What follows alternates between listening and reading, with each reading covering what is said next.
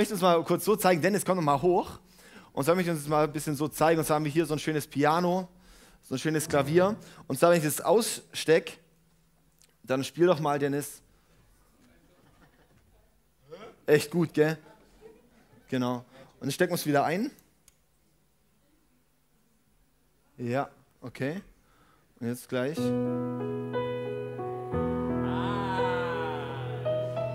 Wow.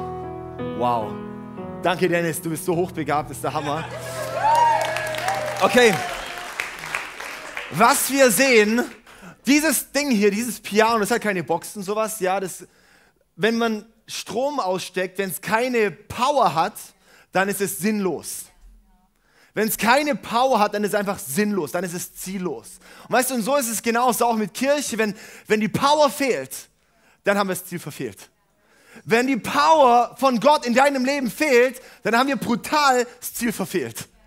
So dass also die ganze Bibel ist voll, dass wenn Gott da ist und wenn Gott präsent ist, wenn Gott eine Realität ist, dass wirklich was anders ist.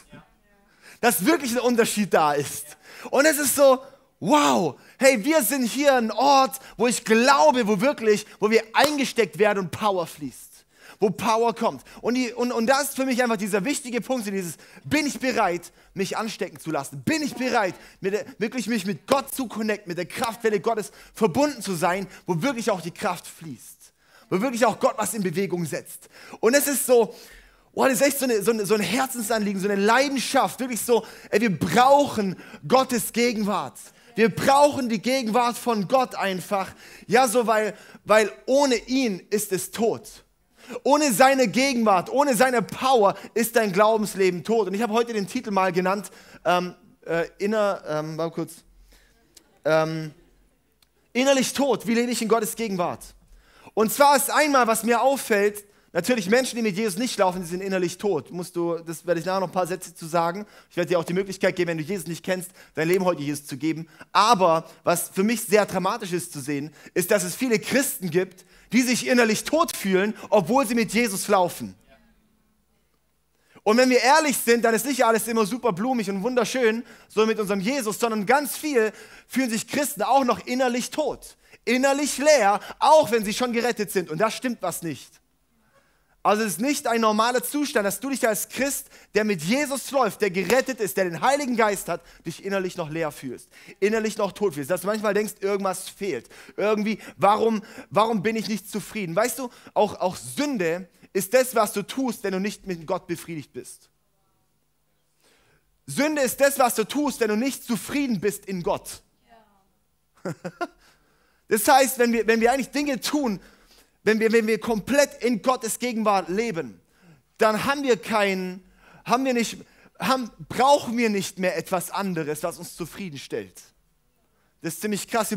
Gottes Gegenwart ist das, was uns zufriedenstellt. Gottes Gegenwart ist das, was uns lebendig macht. Und mein Herz brennt gerade so für dieses Thema, weil ich merke, hey, für mich ist echt so das, wenn, wenn wir dieses Thema von Gottes Gegenwart, wenn wir Gottes Gegenwart nicht kennen, wenn wir Gottes Gegenwart, das nicht die Realität ist, wenn Gottes Gegenwart nicht hier ist, dann hören wir auf. So was, oder? Da, da, wo, wo, wo Mose gesagt hat, hey, wenn ohne deine Gegenwart, wenn deine Gegenwart nicht mitkommt, dann gehe ich nicht weiter. Und es ist so für mich, oh Mann, ey, wir brauchen seine Gegenwart. Wir brauchen Gottes Gegenwart. Und weißt du, wir absolvieren nie in Gottes Gegenwart. Ich habe nicht irgendwann mittlere Reife und dann Abi und dann ein Bachelor und dann ein Master und dann vielleicht ein Doktor in Gottes Gegenwart oder in meiner Beziehung mit Gott. Aber häufig als Christen werden wir oft so professionell in unserem Glauben mit Jesus, in unserer Gottesbeziehung, in unserer Gegenwart, was auch immer, dass es sehr professionell ist, aber du absolvierst nie darin. Du hast nie einen Abschluss darin, sondern es ist ein ständiges, wieder neu dich zu verlieben. Es ist wie so, ich werde nie absolvieren und jetzt bin ich der perfekte Ehemann. Jetzt, jetzt habe ich absolviert in Liebe zu meiner Frau, jetzt kann ich mich zurücklehnen. Wir kennen genug Ehen, die kaputt gehen. Ist, wenn das passiert, so jetzt kümmere ich mich nicht mehr, jetzt bleibe ich nicht mehr heiß, jetzt bleibe ich nicht mehr sehnsüchtig, jetzt umwerbe ich nicht mehr. Das ist da, wenn der Tod im Topf ist. Wenn wir aufhören, sehnsüchtig zu sein nach Gottes Gegenwart, weißt du, warum dein, dein innerliches, geistliches Leben tot ist. Und wenn wir uns hier in diesem Ort hier aufhören, nach Gottes Gegenwart auszustrecken, dann wissen wir, dass hier der Tod im Topf ist. Und für mich ist das echt so was, ey, haben wir, sehnen wir uns nach Gott.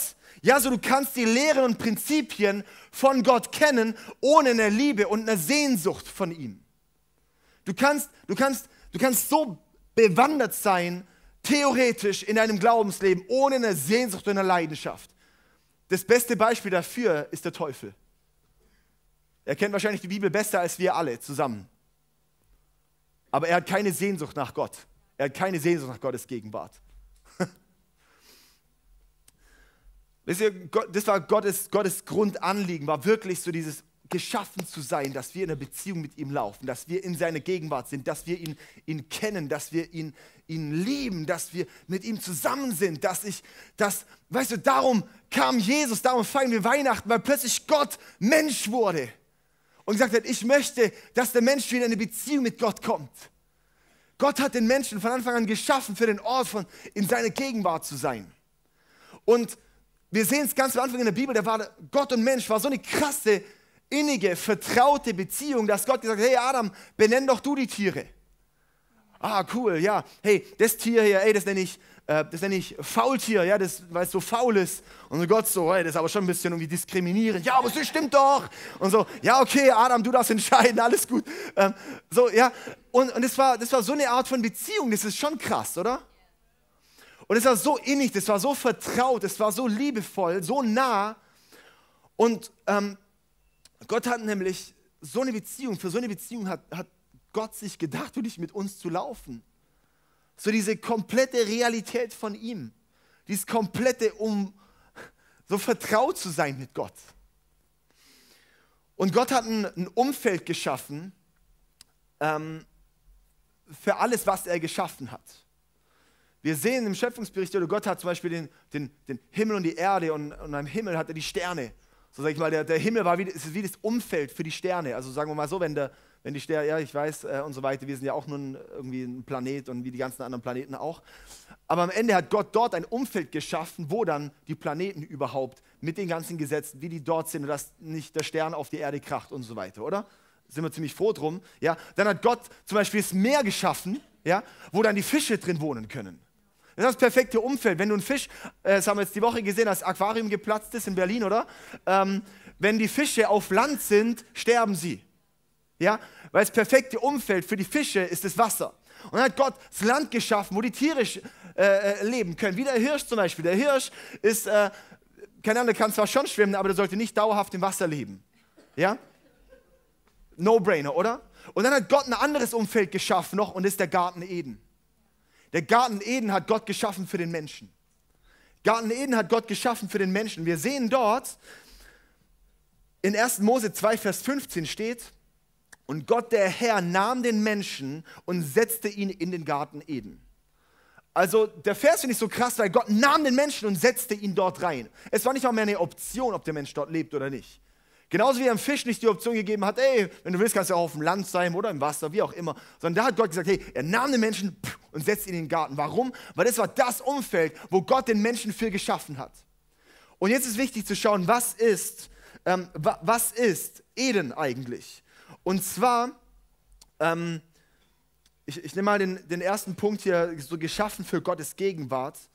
Und zwar, was ist Eden? Und zwar Eden, wenn man das Wort anschaut, auch im Hebräischen, es hat verschiedene Bedeutungen, da gibt es ganz viel, ähm, die, die hebräische Sprache ist viel, viel tiefgründiger als unsere deutsche, sowas, ja, die haben dann gerne die Buchstaben und dann die Wurzeln stemmen und dann geben die Buchstaben, geben Zahlen und dann die Summe und so weiter. Das sind, genau, das sind so verschiedene Sachen, das ist recht krass und ähm, verschiedene Bedeutungen und, und fünf Bedeutungen habe ich jetzt mal rausgenommen von Eden. Und die eine Bedeutung ist einfach von Eden ist ein Ort.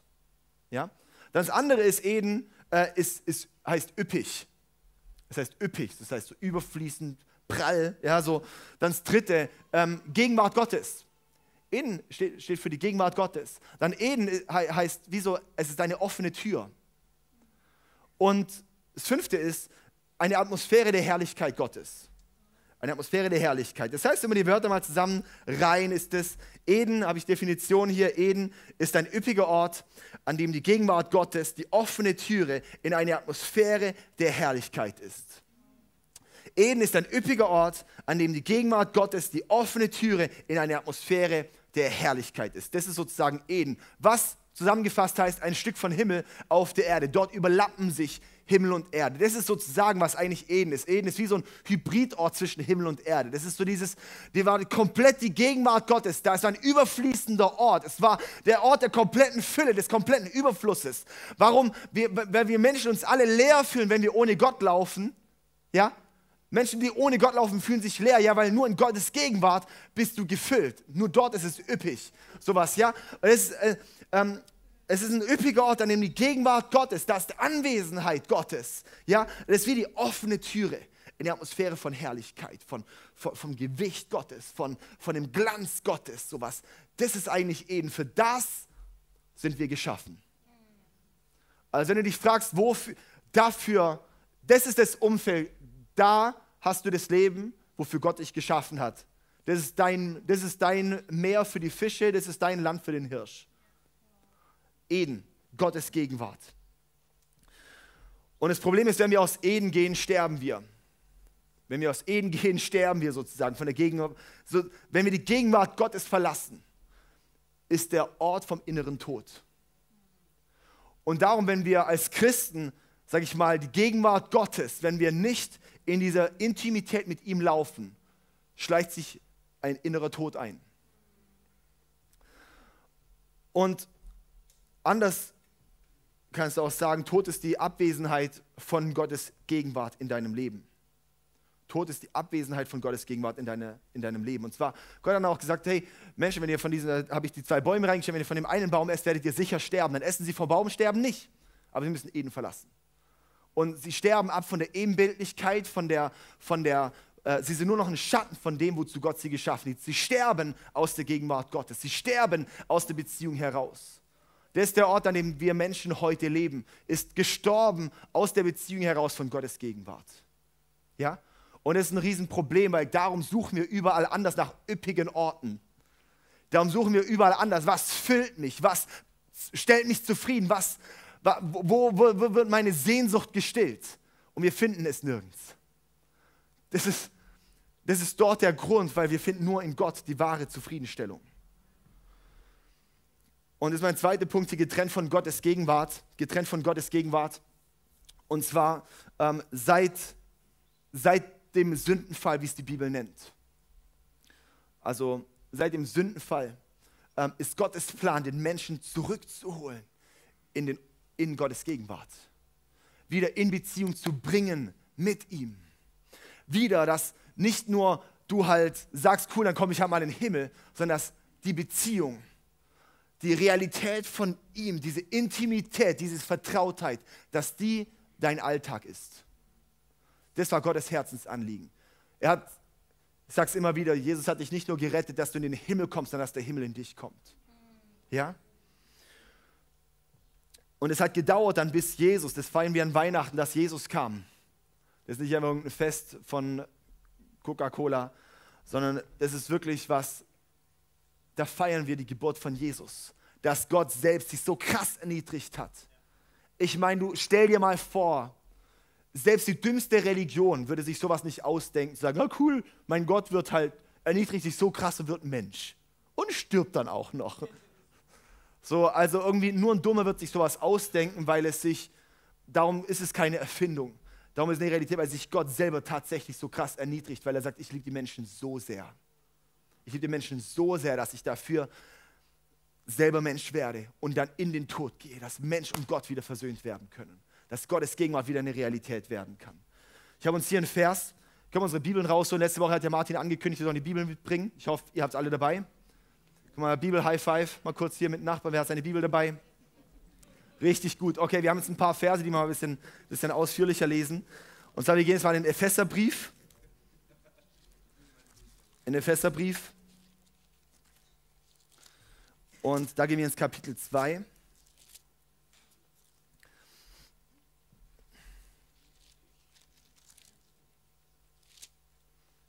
Okay. Und dort steht,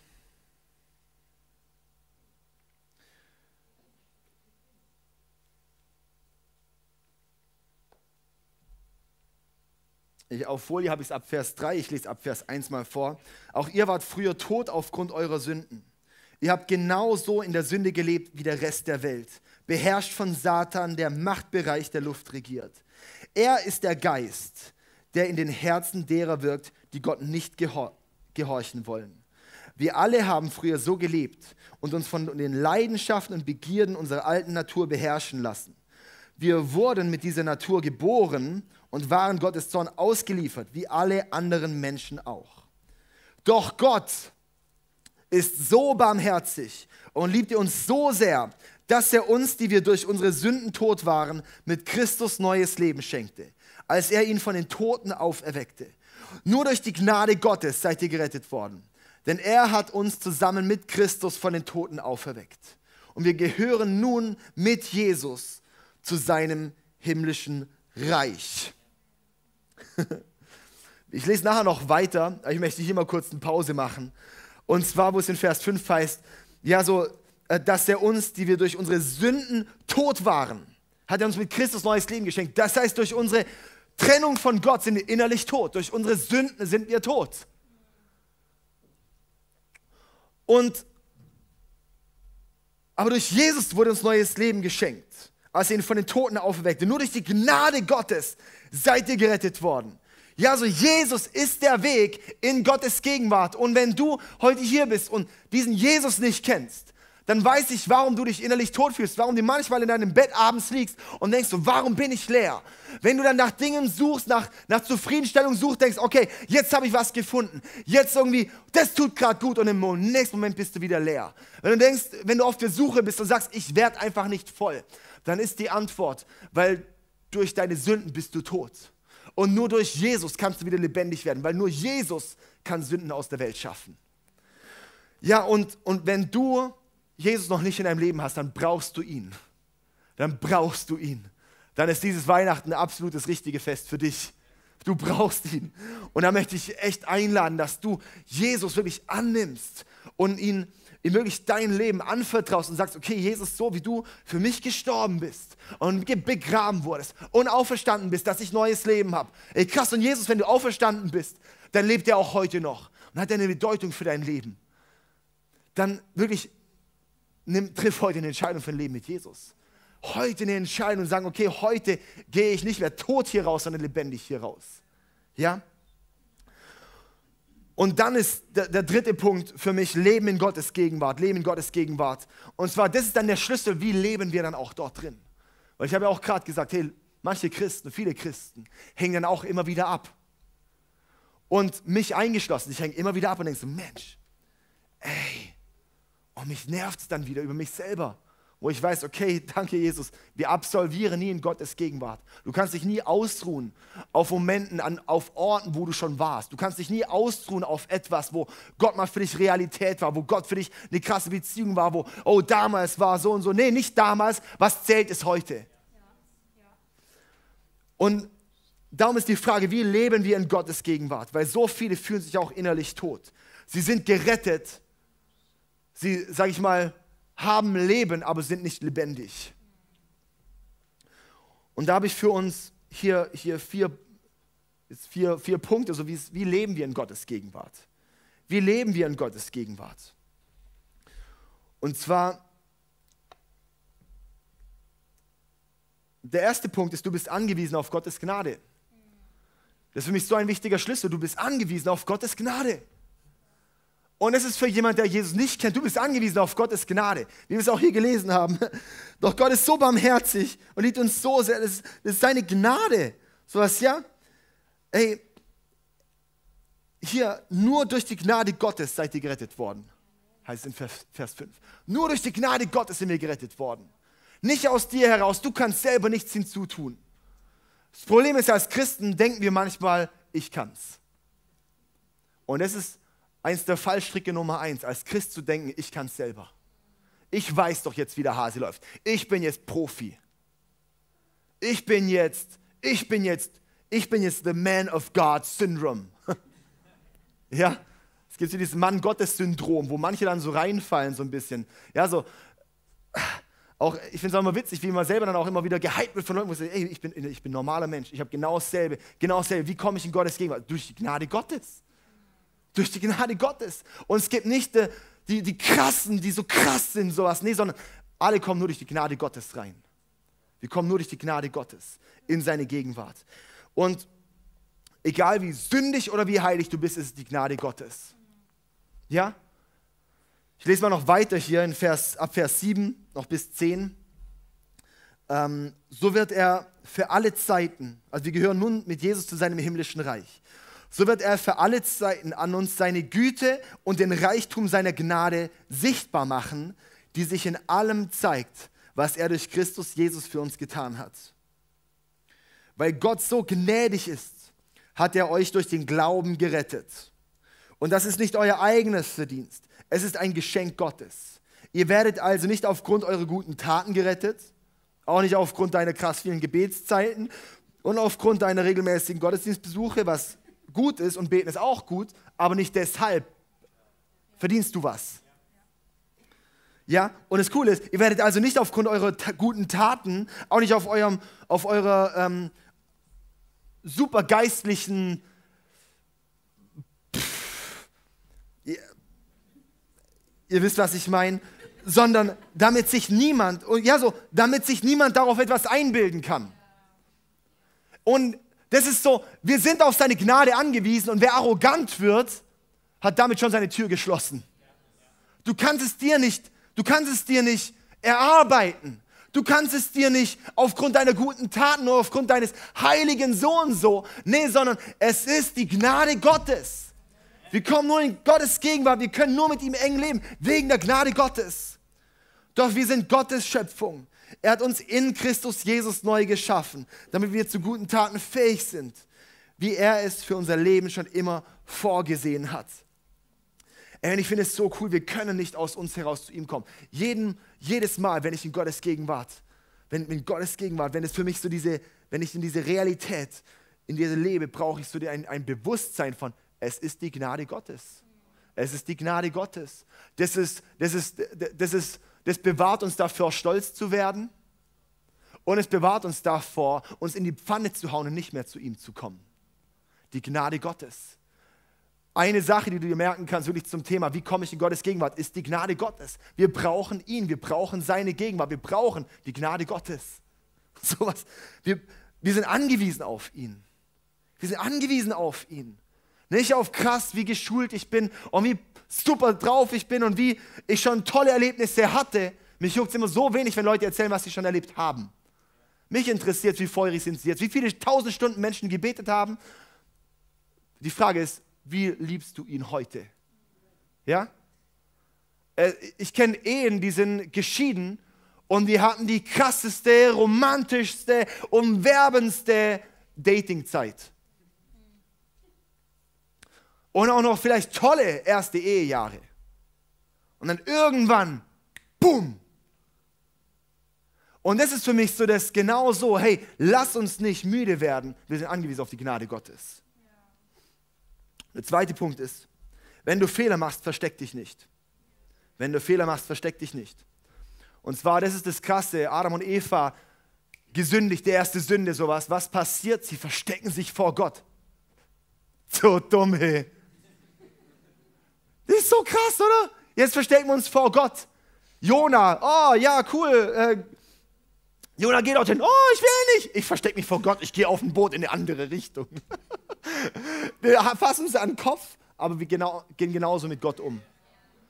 Wir denken manchmal so wie, wie dumm und wir sind genau die gleichen.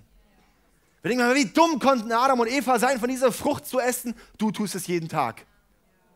Du stehst jeden Tag am Baum der Entscheidung zu fragen, entscheide ich mich für Gott oder gegen Gott? Entscheide ich mich für meinen Willen oder seinen Willen? Jeden Tag stehen wir vor der Frage.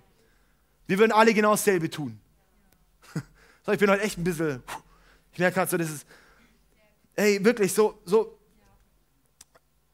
ja, so, halt dich nicht ab, vor Gott zu kommen, weil du dich zu sündig fühlst. Sowas, weil auch dort wieder, es ist alles seine Gnade, nicht deine guten Taten bringen dich zu ihm, sondern seine Gnade sondern seine Gnade. Wenn du Fehler machst, lauf nicht weg, sondern komm direkt zu ihm. Komm direkt zu Papa Gott und sag, okay, Jesus, hier bin ich. Oh Mann, ich habe schon wieder verkackt. Zum, zum 233. Mal, ich habe mitgezählt. habe ich, hab ich schon wieder, Mann Jesus, und ich, ich will nicht, aber ich, ich komme zu dir. Ich lasse es nicht zu, dass mich sowas wieder trennt, dass mich sowas wegzieht von dir. Komm zurück. Das ist der, einer der größten Probleme, die ich sehe, dass Leute, wenn sie, wenn sie dann äh, Fehler tun, wenn sie sündigen, dass sie sich nicht mehr trauen, zu Gott zu kommen. Dass sie sich teilweise nicht mehr trauen, in die Kirche zu kommen. Dass sie sich nicht mehr trauen, in die Restaurant zu kommen, weil sie sich schlecht fühlen.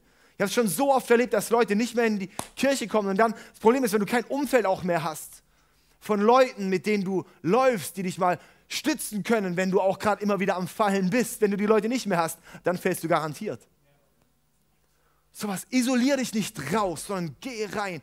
Geh rein in die Beziehung zu Gott, geh rein in die Beziehung zu Menschen. So ein Schlüssel für Gottes gegenüber. Wenn du Fehler machst, versteck dich nicht, sondern komm direkt zu Papa. Der dritte Punkt ist, höre nie auf, ihn zu suchen. Das ist mein, mein Lieblingspunkt für, für heute. Höre nie auf, ihn zu suchen. Höre nie auf, ihn zu suchen.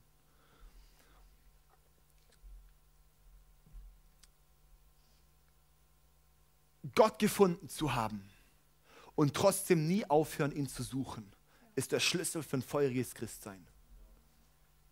Ich sage es nochmal. Gott gefunden zu haben und trotzdem nie aufhören, ihn zu suchen, ist der Schlüssel für ein feuriges Christsein. Wir sehen in der Bibel, die Bibel ist voll, die Kirchengeschichte ist voll von, von den Glaubenshelden, von einem Mose, der Gott gefunden hat und dann trotzdem noch sagt, lass mich deine Herrlichkeit sehen. Wir sehen einen König David, dessen Freund Gottes war, dass der Mann nach dem Herzen Gottes war, der, der, ihn, der ihn kannte. Und er schreibt die Psalmen, wo er Gottes Herz sucht, wo er weitersucht und weitersucht und weitersucht. Und ja, ich habe Gott gefunden, aber ich habe nie aufgehört, mehr von ihm zu erkennen.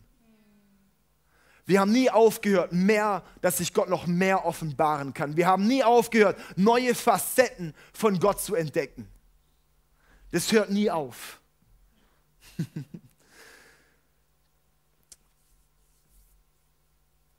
Die Woche ähm, mein, äh, war mein Neffe unter anderem krank, der Levi. Ich habe äh, irgendwie so zwischen Tür und Angel mitbekommen, sowas, ja, so und dann irgendwie am Telefon aufgeschnappt, sowas, dass der so krank ist, dass er eigentlich gar nicht groß essen wollte und er isst immer gern viel. Also wirklich mein Neffe, sowas, ja. Und, ähm, und ähm, dass, dass, er nicht, nicht, nicht, viel essen möchte. Und, und weißt du, ähm, das ist typisch, wenn man krank ist, hat man keinen Hunger. Wenn du krank bist, hast du keinen Hunger. Hunger ist ein Zeichen für Gesundheit. Und wenn wir geistlich keinen Hunger haben, dann stimmt was nicht. Es ist kein normaler Zustand, dass du keine Sehnsucht, dass du keinen Hunger, dass du kein Feuer hast. Es ist nicht normal. Manchmal ruhen wir uns so gern drauf aus, auf unserem christlichen Professionalität, auf keine Sehnsucht mehr zu haben. Ja, hey, keine Erwartung mehr zu haben. Nicht mehr zu sagen, okay, heute Morgen bin ich hier und bin bereit, wirklich, dass Gott mein Herz berührt. Heute ist keine, keine Predigt für den Kopf, heute ist, heute ist echt mein, mein Gebet und mein Anliegen, dass in deinem Herzen ein Feuer entfacht wird. Das, was in unserem Leben entfacht wird. Das ist mein Gebet und mein Anliegen, weil, ey Leute, wenn wir hier nicht sehnsüchtig sind, dann sind wir krank. Dann sind wir krank. Und wenn du keinen Hunger hast, dann schau, dass du wieder gesund wirst. Schau, dass du wieder gesund wirst. Predigen ja so viel drüber. Aber ey, lass es nicht an dir vorbeigehen. Lass es nicht an dir vorbeigehen. Geh nicht, geh nicht, geh nicht gleichgültig raus und sag, okay, jetzt habe ich halt keinen Hunger, ich halt so. Soll es halt irgendwie passieren. Nein, sondern, sondern geh mit einer Erwartung ran, dass das wirklich auch wieder eine Sehnsucht erweckt wird. Komm mit einer Entscheidung, komm mit einem, mit einem Anliegen. Jesus, ich möchte wirklich auch wieder, dass Sehnsucht kommt. Ich habe oft Momente, wo ich sage, ja, Jesus, ich bin gerade nicht zufrieden mit meiner Sehnsucht, aber ich habe Sehnsucht nach mehr Sehnsucht. Und das Krasse ist bei Sehnsucht, es hört halt nie auf, ja, so, das steckt ja schon drin, bis man ihn zu sehen sucht, sowas, ja. Also, wir wollen ihn sehen und das suchen, suchen ihn zu sehen, das ist Sehnsucht. Lass mich deine Herrlichkeit sehen. Und Sehnsucht hört nicht auf, bis wir mal bei ihm sind. Das hört nicht auf, bis wir bei ihm sind.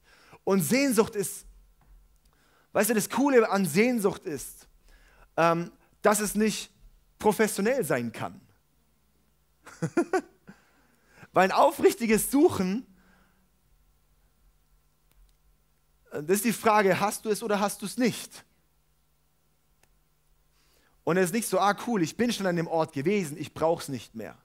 Wenn du an dem Ort bist und sagst, ich brauche es nicht mehr, dann ist man in einer schönen geistlichen Lethargie angekommen. Und das krass ist, wenn, und, und äh, ja, wo wir sehen, wenn es keine Sehnsucht mehr hat, ist, dass manche Dinge bei uns nichts mehr auslösen. Dass mich Anbetung kalt lässt. Dass ich im Worship bin und es nichts mit meinem Herzen macht. Dass ich in der Bibel lese, Verse lese, Psalmen lese, die über eine Sehnsucht gehen und es löst nichts in meinem Herzen aus. Manche Verse, die sind, die sind wie so dieses, egal wann und wo ich die sehe oder höre, die machen was in mir. Kennt ihr das auch so, oder? So dieses, es macht was, es, es kann einen nicht kalt lassen. Es kann einen nicht kalt lassen. Das Coole an der Bibel ist, das ist das einzige Buch, bei dem der Autor immer anwesend ist, wenn du es liest. Die Bibel ist das einzige Buch, wo der Autor immer anwesend ist, wenn du es liest. Das ist ziemlich cool, gell? Ähm, also Sehnsucht. Sehnsucht ist der entscheidende Faktor im Leben als Christ. Und Sehnsucht ist die Voraussetzung, dass er sich offenbart. Ich möchte uns mal hier vorlesen, einfach ein Psalm. Das ist einer meiner Lieblingspsalmen. Ich finde ihn einfach so stark. Psalm 63. Ihr könnt gerne mal aufschlagen wieder. Ja? genau. Ähm, möchte einfach auch ermutigen, gell? so einmal mitzuschreiben ist gar nicht dumm. Es ist gar nicht mal so viel Müll, dass ich hier gerade laber, sondern einfach auch ein paar gute Dinge. Und, und das Ding ist, ich weiß nicht, ob du dich daheim nochmal hinsetzt und die Predigt nachhörst oder nicht, aber äh, wahrscheinlich nicht. Das heißt, du wirst es jetzt hören, hier rein, hier raus. So dass manche Dinge, ich schreibe ich schreib Dinge immer mit, wenn ich irgendwo drin sitze, weil ich sage, ich möchte es. Weil wenn du es mitschreibst, ist es schon, äh, vom, vom, vom Hirn ist es wie wenn du es schon getan hast. Es brennt sich ganz anders ein, wenn du mitschreibst, sowas. Es brennen sich Dinge ein, ähm, wenn, wenn du mitschreibst, sowas. Es wird wie schon mehr Teil von deinem Leben. Und darum lass uns nicht einfach, lass uns nicht gleichgültig sein. Lass uns Dinge nicht einfach nur hinnehmen, so okay, jetzt schaue ich halt, was der bringt. Lass es sich einfach an uns vorbe vorbeiziehen lassen. Oder auch hier in der Bibel zum Beispiel, wenn dich das ein Vers anspricht, ich weiß nicht, ob du jemand bist, der die Bibel anstreicht, aber nimm deine Bibel und, und, und, und streich die Verse an. So dass wenn du merkst, boah, das macht was mit mir, streich es an. Oder was ich häufig mache, ist, ich schreibe nebendran, was für Predigt ich zu dem Thema gehört habe. Wenn ich zum Beispiel eine Predigt habe, das ist Psalm 63, würde ich heute hinschreiben, Datum und äh, Predigtitel. Das mache ich ganz häufig in meiner Bibel, weil dann weiß ich ein bisschen, dann hast du direkt wieder einen Triggerpoint, eine Erinnerung an etwas, was du mal gehört hast und plötzlich verbindest du das mit was. Es sind, sind solche Dinge, das mache ich ganz gern. Also einfach Wege zu finden, zu sagen, ich, mir ist es nicht egal. Mir ist nicht egal, was passiert. Okay. Psalm 63. Gott, du bist mein Gott. Dich suche ich von ganzem Herzen. Meine Seele dürstet nach dir. Mein ganzer Leib sehnt sich nach dir, in diesem dürren, trockenen Land, in dem es kein Wasser gibt. Was für ein krass, was für krasse Verse, oder? Gott, du bist mein Gott. Dich suche ich von ganzem Herzen.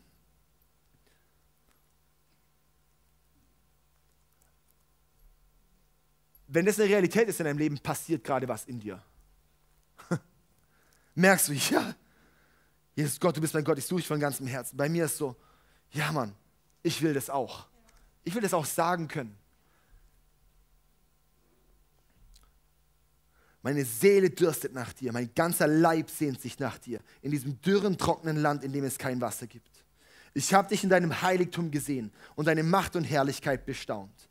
Deine Gnade bedeutet mir mehr als das Leben. Dich preise ich von ganzem Herzen. Ich will dich ehren, solange ich lebe und meine Hände im Gebet zu dir erheben. Klammer auf, in der Bibel gibt es keinen Vers, wo es heißt, dass man beim Gebet die Hände falten soll. Oder die Shampoo-Haltung machen soll. Ja? Sondern eigentlich immer nur, so ist witzig, so wenn man im Kreis sitzt, lass uns beten. okay. Ähm, sondern eigentlich immer nur erhobene Hände ist ganz häufig. Ja, also lass meine Hände im Gebet zu dir erheben. Wie mit köstlichen Speisen, so machst du mich glücklich. Dich will ich loben und preisen. Wenn ich in der Nacht wach liege, denke ich über dich nach. Die ganze Nacht denke ich nur an dich. Den Vers nämlich so oft und sagst oh Jesus, das ist bei mir noch nicht so. Ich will es. Jesus, ich will es. Wenn ich in der Nacht wach liege, denke ich über dich nach. Die ganze Nacht denke ich nur an dich. Ich denke daran, wie sehr du mir geholfen hast. Ich juble vor Freude, beschützt im Schatten deiner Flügel. Ich halte mich nah zu dir, denn deine Hand, deine rechte Hand hält mich sicher. Das sind krasse Verse, oder? Einfach mal, nimm so einen Psalm mal, nimm solche Verse mal und sag mal, okay, Jesus, ich nehme das und, und ich bete es mal aus. Und ich bete, dass es wirklich ein Gebet ist. Ich lese es nicht einfach nur als, als Text lese, sondern als Gebet. Es soll mein Herz brennen, Jesus. Brenn Psalm 63 in mein Herz rein. So, ja? Wow. Okay, und mein, mein letzter Punkt ist dann auch, wenn du Gott finden willst, nimm dir wirklich vor, ihn zu finden. Ja? Also hier drittens, äh, viertens, äh, Rechte damit, ihn zu finden. Ja, wenn du Gott finden willst, dann nimm dir wirklich auch vor, ihn zu finden. Manchmal beten wir, ja, cool, Gott, hey, ich habe Sehnsucht. Und ich rechne nicht mal damit. Ich rechne nicht mal damit, dass er was offenbaren kann. Ich baue nicht mal was in meinem Leben um, dass sich Zeiten ergeben, wo ich ihm begegne. Und jetzt ist so, so für mich dieser Punkt, rechne damit, ihn zu finden, ist ganz konkrete Schritte, ist so, bau dir Trainingszeiten ein, wo du einfach Sehnsucht, wo du Raum gibst, deine Sehnsucht zu ihm zu äußern. Für mich ist ein Schlüssel unserer Visionszeit, auch hier vor der Celebration, sind wir eine halbe Stunde zusammen und, und suchen ihn. Oder dass du dir, dass du im Training, oder ich war gestern Abend noch im, im Fitness, ähm, wie man sieht, und, ähm, und ist, ich, ich finde es immer ein ganz gutes Bild, sowas, weil, weil ähm, wenn, du, wenn du immer wieder deine Trainingszeiten hast, dann wirst du, also wirst du einfach gesamtheitlich fitter. Sowas, ja, dann ist dein ganzer Alltag, macht das aus, dass du einfach fitter bist, so, ja. Und jetzt hatte ich vier Wochen keinen Sport gemacht, habe mich übel genervt und sowas, jetzt mal wieder Sport machen, Muskelkater schon kräftig hier, mein, äh, genau. Und ähm, wenn du, es geht nicht darum, dass ich mein, die ganze Zeit 24-7 Sport mache, um fit zu sein. Es geht manchmal um gewisse Trainingszeiten, die mich fit machen. Und ja, ist ja, ich, ich finde es mega gut, dieses, hey, wir, Gott ist immer da und sowas. Aber wisst ihr, was mir auffällt, ist eine Ausrede geworden, keine intensiven Zeit mehr mit Gott zu haben. Dass wir sagen, ah ja, warum sollte ich Gott suchen? Er ist ja da. Ja, er ist da. Aber wenn das die Psalmisten und die Männer Gottes und auch in der Kirchengeschichte, Leute, die einfach ihn trotzdem weiter suchen, obwohl sie ihn gefunden haben, dann brauchen wir auch diese Mentalität von ich suche dich weiter, Jesus. Wenn nicht alles von ihm offenbart ist, dann können wir ihn weiter suchen. Können wir weiter Aspekte von ihm, Hunger haben danach. Sowas, ja? Und Trainingszeiten ist darum auch, lass uns gezielte Trainingszeit nehmen, Gebetszeit nehmen, dort bete einfach auch, meditiere über Gott. Ja, nimm diese Verse, nimm diesen Vers, den Vers 1, Vers 2. Gott, du bist mein Gott, ich suche dich von ganzem Herzen. Meine ganze Seele dürstet nach dir, den Vers einfach zu nehmen. Okay, Jesus, an dem Vers, ich nehme jetzt 20 Minuten von diesem Vers und lass ihn mal an mir geschehen. Und guck mal, Gott, was du tust, wenn ich sage, das ist mein Gebet. Das ist mein Gebet. Ja, wirklich auch dem Raum zu geben. Es geht nicht nur um eine, um eine Bibellese, sondern auch diese Dinge zu nehmen und verstoffwechseln zu können. Dass es wirklich auch, auch lebendig wird an mir. Ja? Dass du solche Gebete, hey, Gott, zeig dich mir. Auf die Knie zu gehen und sagen, hey Herr, ich sehne mich nach dir. Ja? lass mich deine Herrlichkeit sehen. Es gibt so viele Verse auch in der Bibel, wo es, wo es darum geht, um das Warten auf Gottes Gegenwart. Warten auf Gottes Gegenwart. Da hatte ich vor Jahren mal eine Predigt gemacht dazu. Warten auf Gottes Gegenwart. Und es ist so, wow, wie warten? Das ist nicht angenehm, weil es heißt, dass irgendwie noch was nicht da ist, während ich warte. Also im Wartezimmer ist nicht der Arzt schon da und verarztet mich, gell? sondern ich warte dort. Und manchmal ein bisschen öde und langweilig und stupide. Aber die Wartezeiten sind oft Segenszeiten. Weil oft bringen uns die Wartezeiten dann zu ihm. Dann weiterer wirklich Schlüssel sehe ich wirklich auch, auch, lass uns die Bibel lesen auch. Ja, lass uns konkret die Bibel lesen. Ja, wie ich es gesagt habe, die Bibel ist das einzige Buch, wo der Autor anwesend ist, wenn du es liest.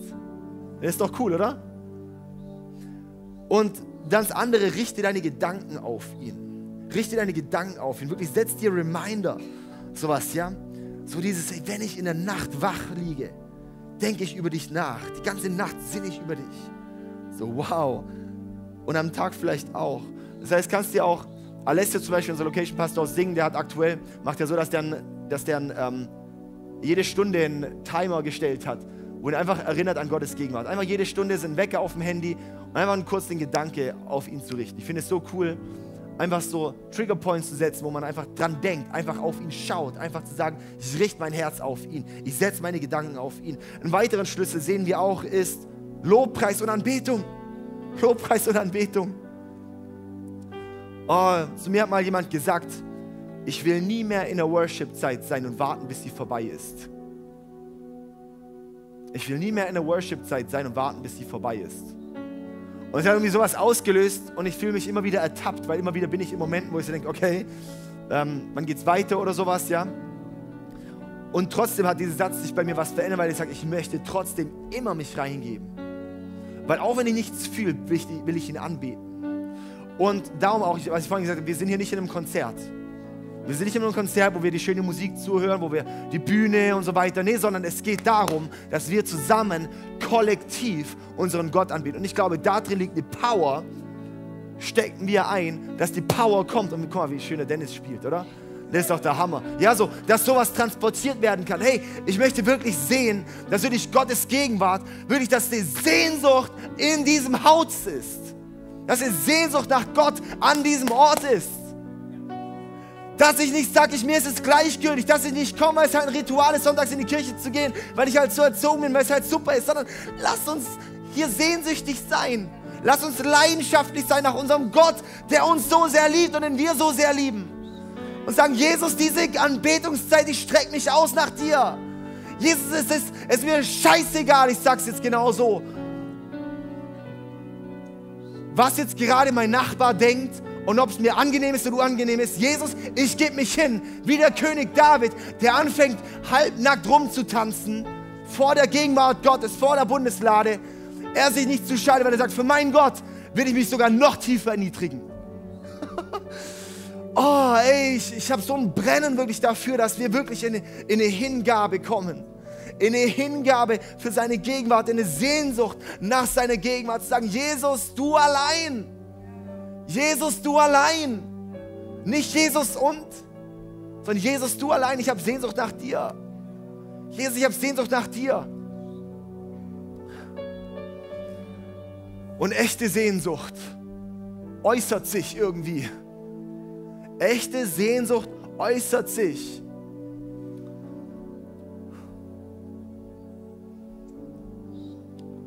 Nicht nur im Herz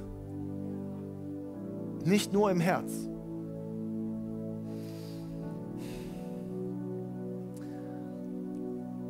Okay, lass uns, ich, ich möchte jetzt hier zum Ende kommen. Und ich möchte uns jetzt wirklich einladen dafür, wirklich eine Entscheidung zu treffen und zu sagen, Jesus, mein Leben soll wirklich dir gehören. Und in meinem Leben, Jesus, ich möchte hungrig sein nach dir und ich möchte damit rechnen, dich mehr zu entdecken. Und ich möchte mich einlassen auf ein Leben, wirklich, wo deine Gegenwart immer mehr und immer mehr und immer mehr Realität wird. Und ich komme nicht an und vergleiche mich mit anderen, wie der lebt oder der lebt, so dass wenn ich manche Biografien lese, da denke ich nur, alter Schwede, was bin ich für eine Pfeife. Ja? Aber das, das darf es nicht bei uns aussehen, sondern zu sagen, okay, Jesus, danke, es spornt mich an. Es spornt mich an. Es wurde noch nie ein, ein großer Mann, eine große Frau Gottes geboren. Die sind alle hingewachsen. Es ist noch nie der Profi-Christ vom Himmel gefallen. Ja, außer Jesus. so, aber gut. so, ja. Aber, ey,